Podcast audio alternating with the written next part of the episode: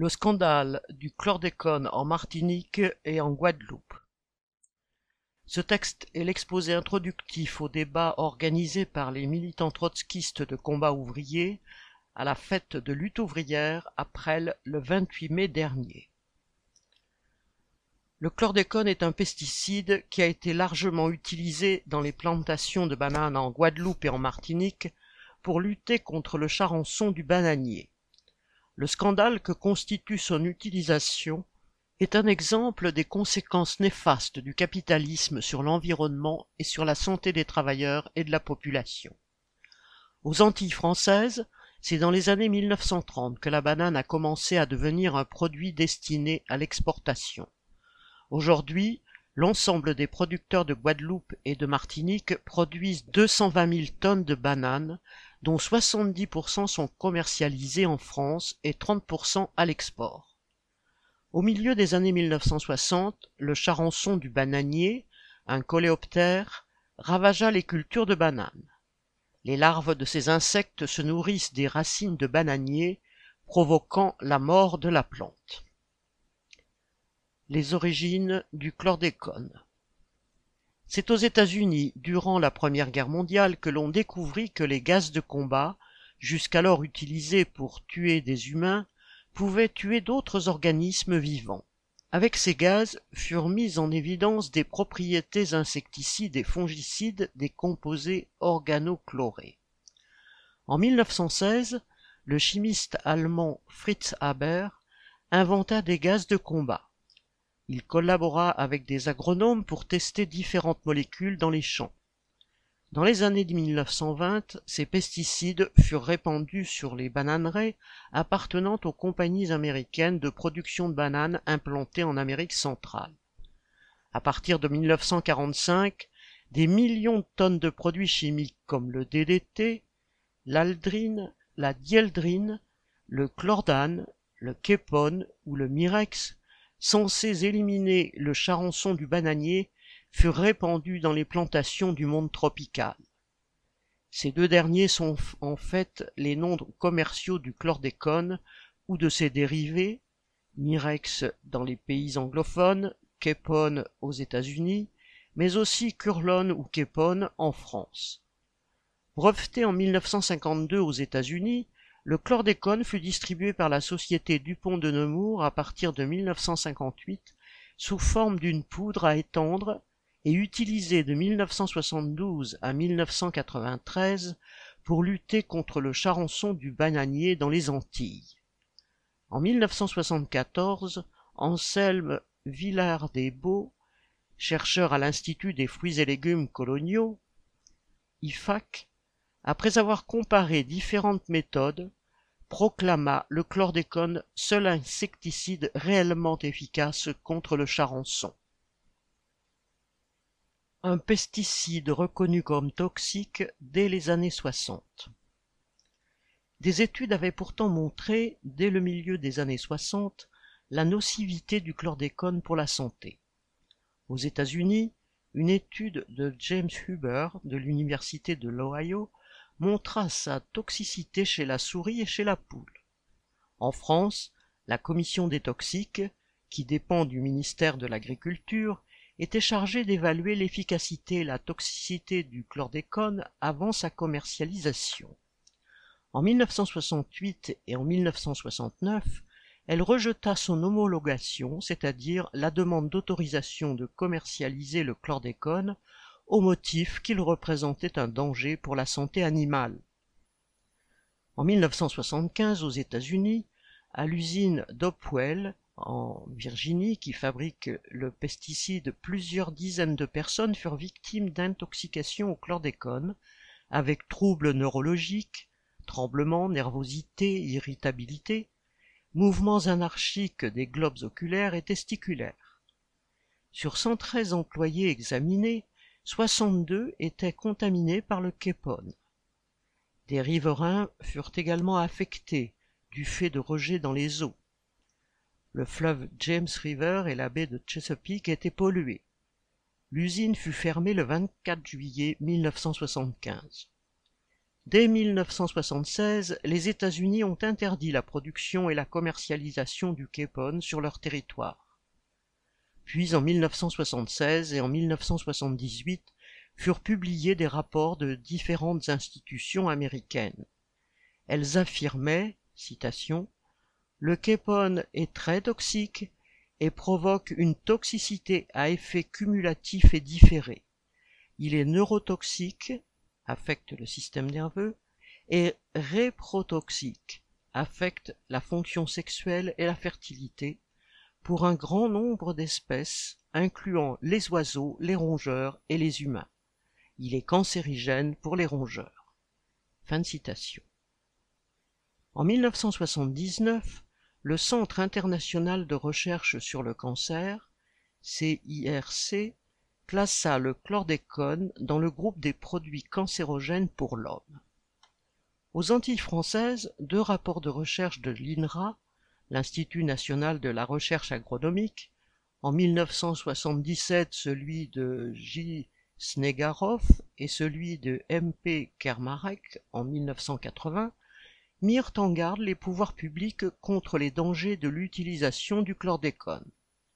Snegarov révélait la présence de grandes quantités de chlordécone dans les terres, les rivières, les sédiments et la faune aux Antilles. En 1979, l'Organisation mondiale de la santé classa le chlordécone comme cancérogène possible chez l'homme. En 1971, une sous-commission des toxiques recommanda que le chlordécone ainsi que plusieurs organochlorés soient inscrits au tableau des substances toxiques et dangereuses, mais deux membres influents s'opposèrent à cette proposition, estimant que le manque de connaissances sur la toxicité des molécules ne permettait pas de les considérer comme des substances dangereuses.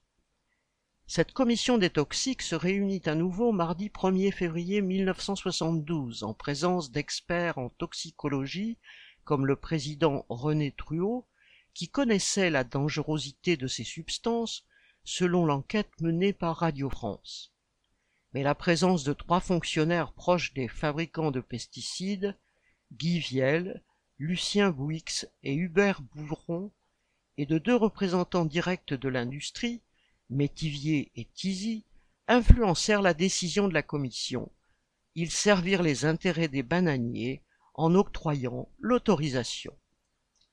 En 1972, la demande d'autorisation fut à nouveau présentée à la commission des toxiques par la CEPIC, Société d'exploitation pour les produits de l'industrie chimique, qui représente Dupont de Nemours. La commission des toxiques proposa une autorisation provisoire de vente. APV pour un an. Le ministre de l'Agriculture, Michel Cointat, délivra l'autorisation provisoire de vente du chlordécone sous le nom de Képon en février 1972. Depuis l'interdiction du Képon aux États-Unis en 1976, la société française CEPIC n'avait plus de Képon à vendre aux planteurs. Un riche béquet, planteur de Martinique, Laurent Lagarrigue, racheta le brevet du Képon à la CEPIC pour le vendre lui-même. Les Becquets sont les riches capitalistes blancs locaux, descendants des familles esclavagistes. La Garrigue, soutenue par le dirigeant du groupement des planteurs, Yves Ayot, changea le nom de Képon en Curlone et le fit fabriquer au Brésil. Les effets du chlordécone sur les ouvriers de la banane. Les ouvriers de la banane sont les premières victimes de l'utilisation du chlordécone et de bien d'autres poisons épandus dans les plantations sans aucune protection. Les pesticides étaient épandus à la main, au sol et sous forme aérienne. Ces produits sont tellement toxiques que certains ouvriers étaient brûlés, leur peau et leur chair rongées. D'autres sont morts empoisonnés dans les heures qui ont suivi l'épandage manuel du produit. Même les ouvriers qui ne l'utilisaient pas directement en subissaient les effets puisqu'ils travaillaient au milieu de la plantation polluée.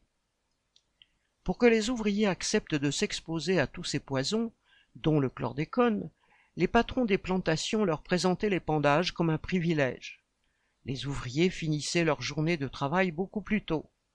Ceux qui hésitaient ou refusaient d'être en contact avec les produits étaient tout simplement licenciés. En conséquence, bon nombre d'ouvriers sont morts de cancer, notamment de la prostate, de la maladie de Parkinson et même de paraplégie bien avant l'âge de la retraite. L'empoisonnement a aussi atteint leurs enfants, dont certains sont nés avec des handicaps ou en ont développé plus tard. Beaucoup d'ouvrières agricoles ont aussi contracté des cancers. Nous avons l'exemple de notre camarade Marianne Georges, une ouvrière agricole, décédée le 28 mars 2023 à l'âge de 70 ans. Elle a travaillé 32 ans sur la plantation de bananes bois de boue à Capesterre-Bello, dont les propriétaires sont une famille de riches béquets, les Dormois. Pendant des années, elle a dû étaler du chlordécone et d'autres pesticides au pied des bananiers. Dans ses témoignages, elle racontait comment pendant des années son patron forçait les ouvriers à utiliser ces produits toxiques sans protection, sans gants, sans masque, alors qu'il se plaignait de douleurs et de gêne après chaque épandage. Le lendemain de l'épandage, Marianne constatait les dégâts du produit sur d'autres animaux, lorsque gisaient les cordes de lézards, de crapauds, d'oiseaux morts au pied des bananiers. À l'époque, ces produits étaient déjà connus pour être dangereux, et Marianne, comme bien d'autres de ses camarades, en sont tombés malades. C'est un cancer du sang, suivi d'un cancer du sein, qui l'a emporté, après des années de combat contre la maladie. Elle était une combattante dans cette grande plantation de bois debout, ainsi qu'une militante politique de combat ouvrier. Elle fut plusieurs fois candidate aux élections à Capesterre-Bello sur nos listes. Et, déjà malade, elle utilisait ses dernières forces pour venir parler et témoigner dans les meetings. J'en profite aujourd'hui pour lui rendre cet hommage devant vous. Pendant des années, des voix se sont élevées pour dénoncer le scandale du chlordécone. Dès les années 1970, les ouvriers de la banane ont protesté contre leur empoisonnement au travail par toutes sortes de produits toxiques. Combat ouvrier a dénoncé dans ses bulletins d'entreprise l'utilisation dans les plantations de ces poisons, comme le thémique, le paraquat ou gramoxone. C'est grâce aux grèves des travailleurs que les patrons voyous de la banane ont récemment dû mettre à leur disposition des protections pour l'usage de produits toxiques. Elles sont certes insuffisantes, mais c'est un début. Les ouvriers agricoles touchent à peine le SMIC mensuel et pour la plupart ne cotisent pas à une caisse de retraite complémentaire. Il est difficile avec si peu de moyens de soigner ces maladies. Bien souvent, malgré la fatigue, la maladie et l'âge, ils sont contraints de continuer à travailler sur les plantations jusqu'à épuisement. Les travailleurs de Martinique et de Guadeloupe se sont mobilisés collectivement pendant des années pour exiger de meilleures conditions de travail et une prise en charge des soins des ouvriers malades. Les effets sur la santé de la population. Aujourd'hui, plus de 90% de la population en Guadeloupe et en Martinique est contaminée par le chlordécone, comme l'a indiqué l'étude de Santé publique France. Les surfaces contaminées sont de 14 000 hectares en Guadeloupe et 16 000 hectares en Martinique. Le chlordécone a empoisonné les sols, les sous-sols, les rivières, une partie du littoral marin, le bétail, les volailles, les poissons, les légumes racines, patates douces, ignames, malanga, sa molécule est toujours présente et peut rester jusqu'à 700 ans dans les sols. Éric Godard, ancien chargé de mission du plan chlordécone de l'Agence régionale de santé, a fini par révéler, avec des sanglots dans la voix lors d'une commission, le 30 septembre 2019, que l'État savait que l'eau du robinet était contaminée en Martinique et en Guadeloupe il a délibérément laissé pendant plus de dix ans des centaines de milliers de personnes la consommer. Jusqu'en 1999, l'eau polluée a été distribuée en Martinique et en Guadeloupe et considérée comme sans risque pour la population. Mais l'enquête a révélé que les autorités sanitaires connaissaient au moins depuis 1991 les dangers du produit les travailleurs et travailleuses agricoles présentent des concentrations plus élevées de chlordécone dans le sang que les salariés des secteurs non agricoles. ils accumulent dans leur organisme des taux de ce poison parfois dix fois supérieurs aux taux jugés tolérables. Les cancers de la prostate et de nombreux cancers chez les travailleuses agricoles sont dus à cet empoisonnement. Le 1er juillet 2021, l'INSERM a présenté de nouvelles conclusions sur les effets des pesticides sur la santé, notamment sur celle des ouvriers agricoles et des autres professionnels du secteur agricole. Le rapport a établi une présomption forte de lien entre l'exposition régulière aux pesticides et six maladies graves. Le myélome multiple, cancer du sang, le cancer de la prostate, la maladie de Parkinson, les troubles cognitifs, les lymphomes non hodgkiniens, cancer du système immunitaire, et les maladies des bronches. Ce rapport confirme un lien vraisemblable entre le chlordécone présent dans les terres de Guadeloupe et de Martinique et la survenue du cancer de la prostate. De surcroît, l'exposition régulière à ce pesticide compromettrait la rémission après traitement. En effet, le risque de récidive de cancer de la prostate est multiplié par 2,4 chez les patients les plus exposés au chlordécone. En Martinique, sur 100 000 hommes, 227 cas de cancer de la prostate sont constatés chaque année. Par comparaison, dans la France hexagonale, le taux d'incidence pour ce cancer est d'environ 90 cas pour 100 000 habitants par an. Même à une très faible dose, le chlordécone peut avoir des effets sur la santé. Il a des effets négatifs sur le développement cognitif et moteur des nourrissons. Il altère la fertilité, c'est un perturbateur endocrinien. Il augmente le risque de prématurité. C'est un poison pour le système nerveux. L'État complice des empoisonneurs. Durant plus de vingt ans, une ribambelle de ministres ont autorisé l'utilisation de ce pesticide, y compris après son interdiction en 1990.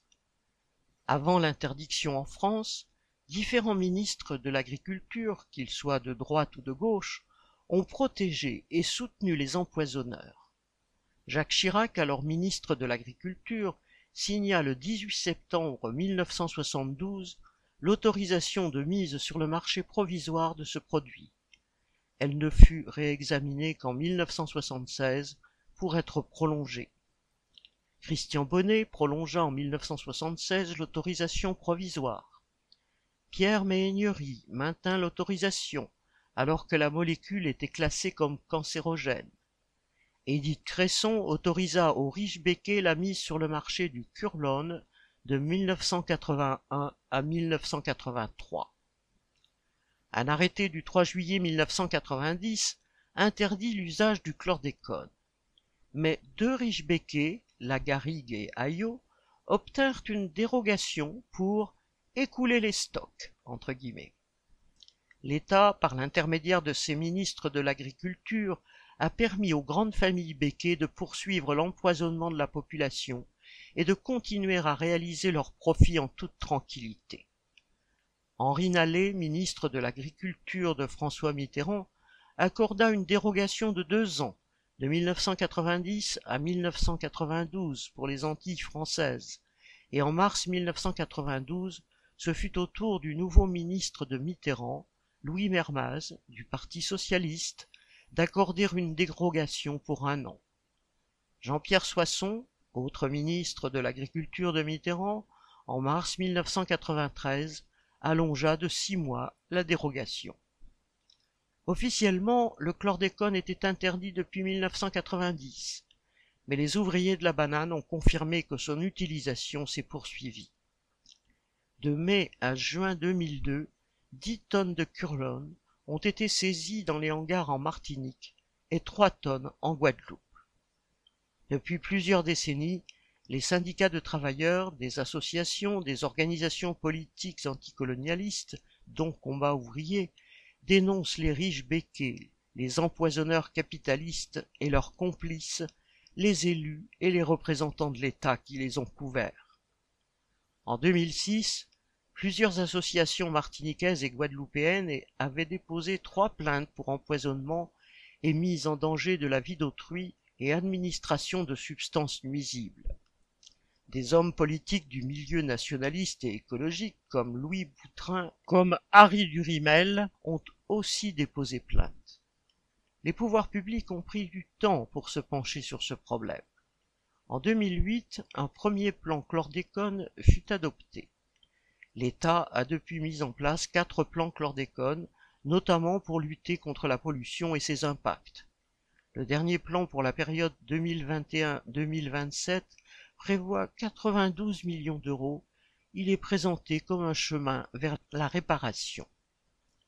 Une commission d'enquête parlementaire dirigée en 2019 Serge Letchimi, à l'époque député, aujourd'hui président de la collectivité territoriale de Martinique, député du Parti progressiste martiniquais, a été mise en place.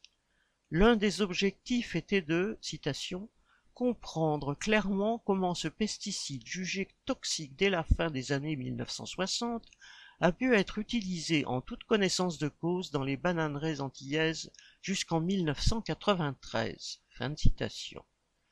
La commission a rendu ses conclusions. Elle a proposé de créer un fonds d'indemnisation pour les victimes du chlordécone, notamment les travailleurs de la banane. Elle parle de mesures à prendre pour la décontamination des sols et d'autres mesures, mais ce n'est qu'un avis, car elle n'a aucun pouvoir. Certes, la Commission dit que, les responsabilités de l'État sont partagées avec les industriels, les groupements de planteurs.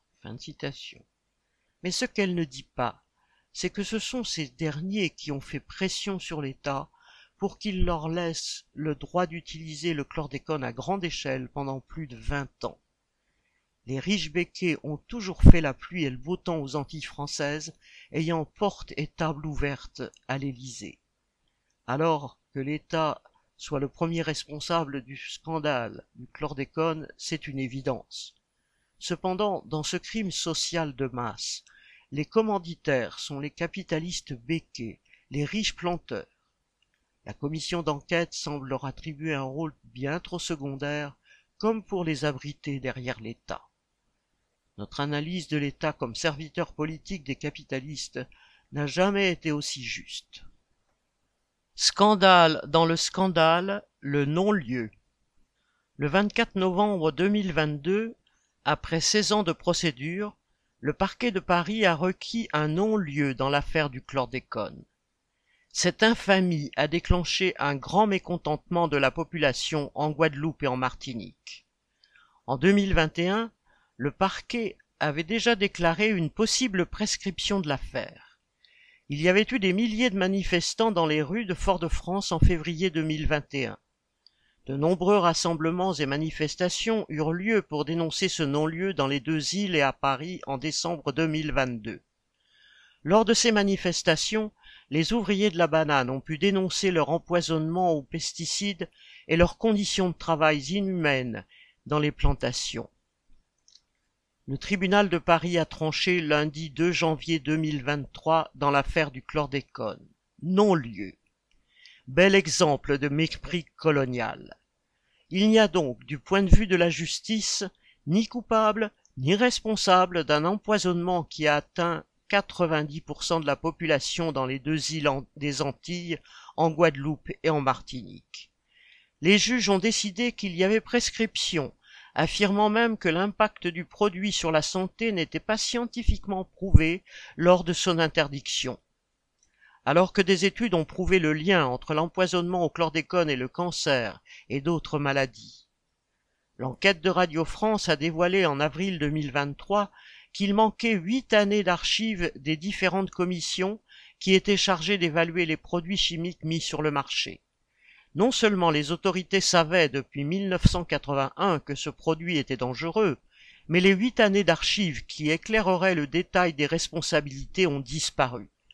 Il y a certainement eu une volonté d'effacer les preuves de la culpabilité des vrais responsables. Autrement dit, la décision des juges, c'est citation, circuler, il n'y a rien à voir. Fin citation. Alors que cette affaire fait grand bruit, les grandes familles de riches béquets nient leur responsabilité dans cet empoisonnement. C'est un comble. Le chlordécone a été commercialisé par l'entreprise Lagarigue. Le nom de son ancien directeur général était Yves Ayot, décédé en 2017, l'aîné de la puissante famille Becquet des Ayot. Son frère, Bernard Ayot, le plus riche patron Becquet des Antilles, est spécialisé dans la grande distribution. La lutte doit continuer.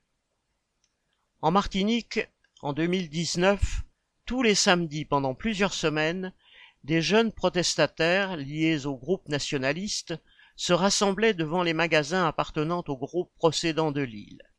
Le groupe Bernard Ayot, GBH. Ils sont dénommés les antichlordécones, entre guillemets, ou encore les rouges-verts-noirs, entre guillemets, car ils brandissent le drapeau nationaliste martiniquais avec ses couleurs. Le 23 novembre, ils bloquaient les accès des magasins et dénonçaient la responsabilité de ces riches béquets dans l'empoisonnement au chlordécone et la passivité de la justice pénale. Les gendarmes ont réprimé des militants qui bloquaient l'entrée du centre commercial Océanis et le supermarché Euromarché de GBH dans la commune du Robert. Les forces de répression sont aux ordres de ces béquets.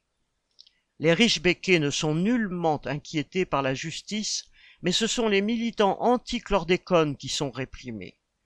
Cinq jours après, sept militants ont en effet été arrêtés car suspectés d'avoir participé à ces échauffourées.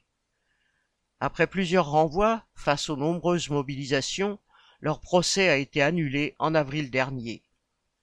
Toujours en Martinique, des militants ont occupé l'espace Camille d'Arcière à Fort-de-France et l'ont rebaptisé la contre non-lieu, espace contre le non-lieu.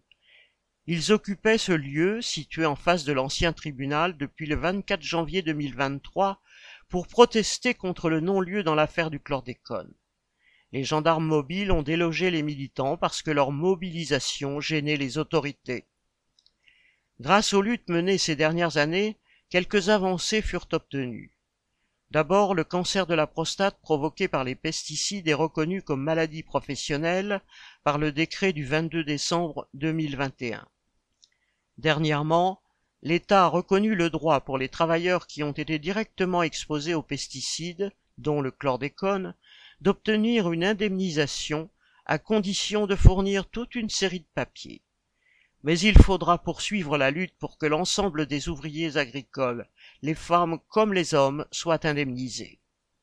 Le scandale du chlordécone nous montre que les capitalistes, les gros béquets et leurs valets gouvernementaux ne changeront pas. Il faut les renverser.